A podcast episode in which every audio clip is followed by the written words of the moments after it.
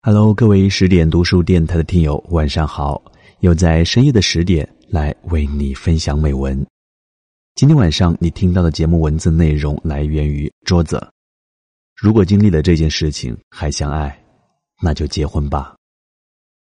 如果喜欢今天晚上的这篇文章，都可以给十点君来点个赞。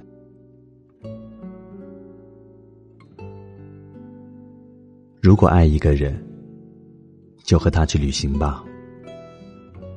旅行就是短暂的婚姻生活，他在旅行的时候怎么对待你，那么结婚之后就会怎么对待你。春节的时候，收到了小英的祝福短信。我和他已经好几年没见了，还是以前在房地产公司上班的时候，我们走的比较近，难得一见，于是我们饶有兴致的聊了起来。我顺便问起了他的近况，他说他这几年遇到了几个渣男，对感情心灰意冷，选择了拼事业。如今事业已经混得还不错，可是感情却没有什么进展。年纪不小了，身边的亲戚朋友都在替他着急。他自己倒是遇见了一个男孩，谈了三四个月，那个男孩礼貌客气，相貌一般。对他还不错，他有点感觉，又没有感觉，拿不定主意。他说：“桌子，你从一个男性的角度出发，怎么看？还有，我现在应该怎么办？”我问他对男孩是否了解，他说每次见面就是吃饭、逛街、看电影，就仅仅停留在这个层面上。没有什么深层次的了解。我说，找个时间和他去旅行吧，不要跟团，就两人自由行，你到时候就会有答案的。他对我的话将信将疑，一个劲儿的问我为什么，我故作神秘，没有再做解释。他虽然满肚子狐疑，但还真的请假和他去旅行了。他回来后。兴冲冲的告诉我：“桌子，你的办法还真的挺神。我现在知道我要嫁的男人就是他，百分百确定。”他的话一下子撩起了我的好奇心，我忍不住打听他们在旅行时发生的故事。他说：“其实也没有发生什么大事，就是看到了更多的细节，和他更为真实的一面。去哪里？”订酒店，整个行程都是男孩安排的，他只确定玩什么、吃什么。无论在哪里，男孩都会紧紧的牵着她，担心把她弄丢了。他只要跟着他走就行了，和他在一起，不用带脑子。男孩对她真的是非常照顾，在三亚玩水上项目的时候，男孩水上摩托骑得特别好，也骑得很快。但是他为了照顾她，特意减速和她保持速度一样的行驶，生怕她受伤或坠水。晚上好多人围着篝火唱歌跳舞，他也喜欢跳舞，男孩竟然毫不畏惧的和他热舞起来，他们玩的很开心，都不知道对方原来可以放得这么开。而那一刻，他想起了以前的男朋友。当他想跳舞的时候，随便他怎么生拉硬拽，都不会和他一起跳。他们晚上坐车去敦煌的时候，到处都是戈壁滩，满天繁星。虽然已经是晚上，但是他们完全没有累的感觉，一路上说个不停，聊了很多彼此小时候的趣事，逗得对方捧腹大笑。那一刻。他真的很想时光永远定格在那一刻，会永远怀念那个场景。后来，有一次去爬山，爬到山顶了，气温接近零度，他冻得嘴唇都发紫了。男孩连忙脱下自己的外套给他披上，他自己冻得直打寒颤。他要把衣服还给他，他不肯要，说自己不冷，扛得住。即便如此。他下山的时候还是感冒了，深夜发起了高烧。他晚上跑遍了各大药店给他买感冒药，用盆子打热水给他做热敷、测体温、摸额头，而这些动作重复了无数遍。他自己虽然困极了，哈欠连连，但还是把他搂进怀里，说：“睡吧，明天早上起来，感冒就好了。”其实人的防备和盔甲，是在一瞬间轰然倒塌的。当他把感冒药冲好，搅拌到没那么烫之后，端到他面前，嘱咐他慢点喝，别呛着了。他喝着感冒药，突然很想哭，而那一刻，他感觉非常温暖和踏实。内心有一个声音无比坚定：眼前的这个男人。这辈子就是他了。不管你曾经被伤害的有多深，总会有一个人的出现，让你原谅之前生活对你所有的刁难。直到那时，他才真正明白这句话的意思。通过这次旅行，他们对对方有了新的认识。尤其是发现两人的默契非常高，价值观也很接近。有的时候他还没有开口，他就知道他要表达什么。旅行的时候看什么风景不重要，重要的是和懂你的人一起。这应该就是旅行最重要的意义吧。旅行能够这么好的促成他们，我还真的没有料想到。我只知道有很多情侣。都是在旅行中分手的。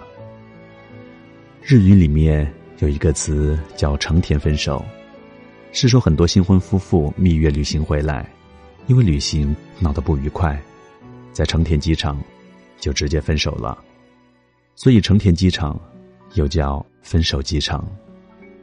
旅行中，两人一起吃住、坐车、赏景，所有的时间和空间都是你们两个人的。你们的嗜好、性格、价值观，都会赤裸裸的展示在对方面前。如果不相接近，会起很激烈的排斥。有人爱早睡早起，有人偏偏钟情于晚睡晚起。有人不拘小节，把脏衣服和臭袜子累积好几天才洗。有人偏偏爱干净，当天的衣服不洗就浑身难受。有人晚上住宿爱去便宜旅馆，只要有张床就行。有人偏偏在意房间是否安全卫生，不干净的床和被子，完全睡不着。有人喜欢到处看看、逛逛，不买东西，只想了解当地的人文历史。有人偏偏热衷于购物血拼，不买东西就会感觉心里空落落的。不仅如此。当你们一人坚持要看另外一人所认为坑爹景点的时候，当一人带了很多行李，另外一人不想分担的时候，当你们带的钱花的差不多，两人花钱观念有冲突的时候，你们可能会爆发争吵。通过这些争吵，你会看到将来和他结婚后，你是过上一种什么样的生活。当你们旅行开销过大。他不断抱怨你花钱大手大脚的时候，你大概应该知道，结婚后，你花钱如果没能让他满意，他会如何抱怨。当你们劳累一天回到酒店，他躺在床上一动不动，各种明天需要准备的事情都要你负责的时候，你大概应该知道，结婚后婴儿在半夜哭醒，是谁从睡梦中爬起来？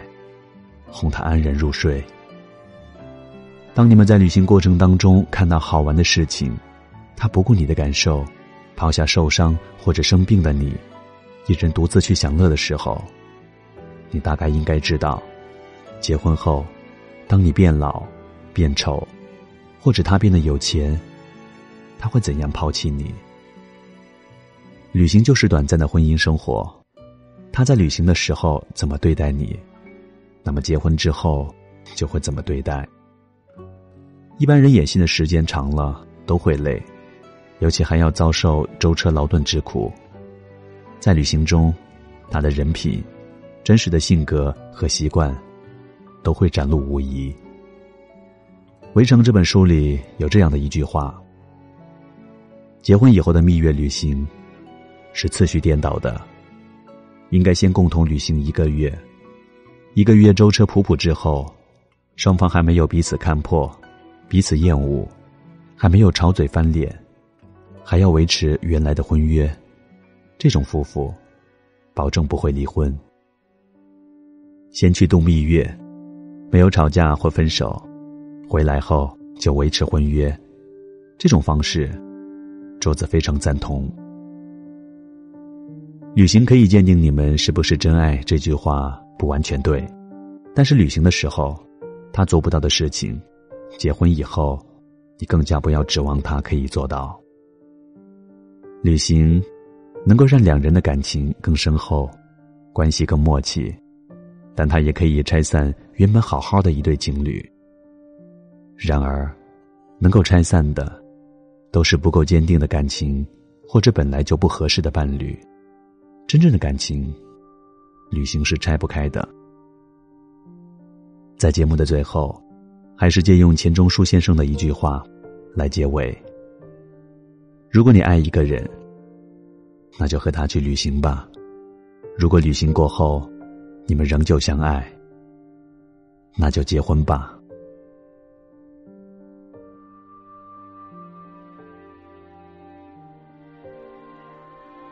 那么听到这儿，今天的节目就为你分享到这里。我是 DJ 戴杰，在广州向你问好。当你在听完或者读完这篇文章以后，别忘了给十点君点个赞。当然，你也可以通过留言或者是评论的方式来参与节目的互动。如果想要听更多的音频节目，想要看更多的美文，敬请关注十点读书公众号或者是我的个人微信公众号。感谢你的收听，祝你晚安，我们下期节目再会。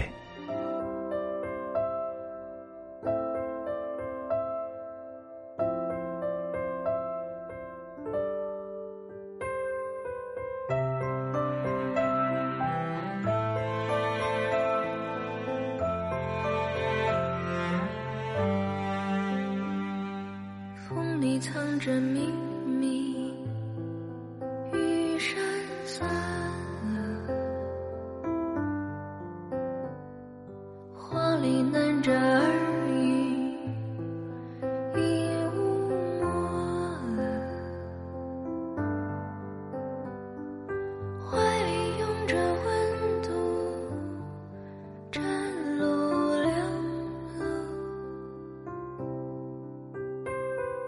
手里攥着春飘入水花，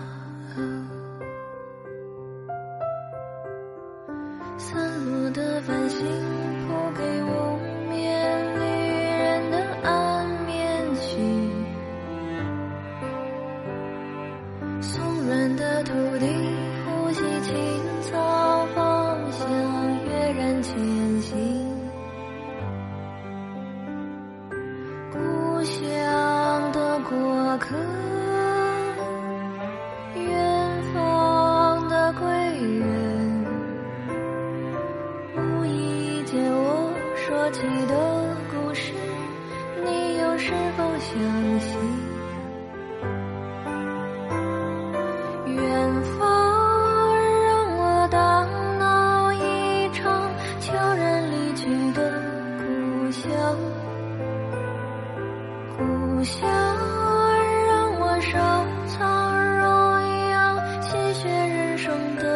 的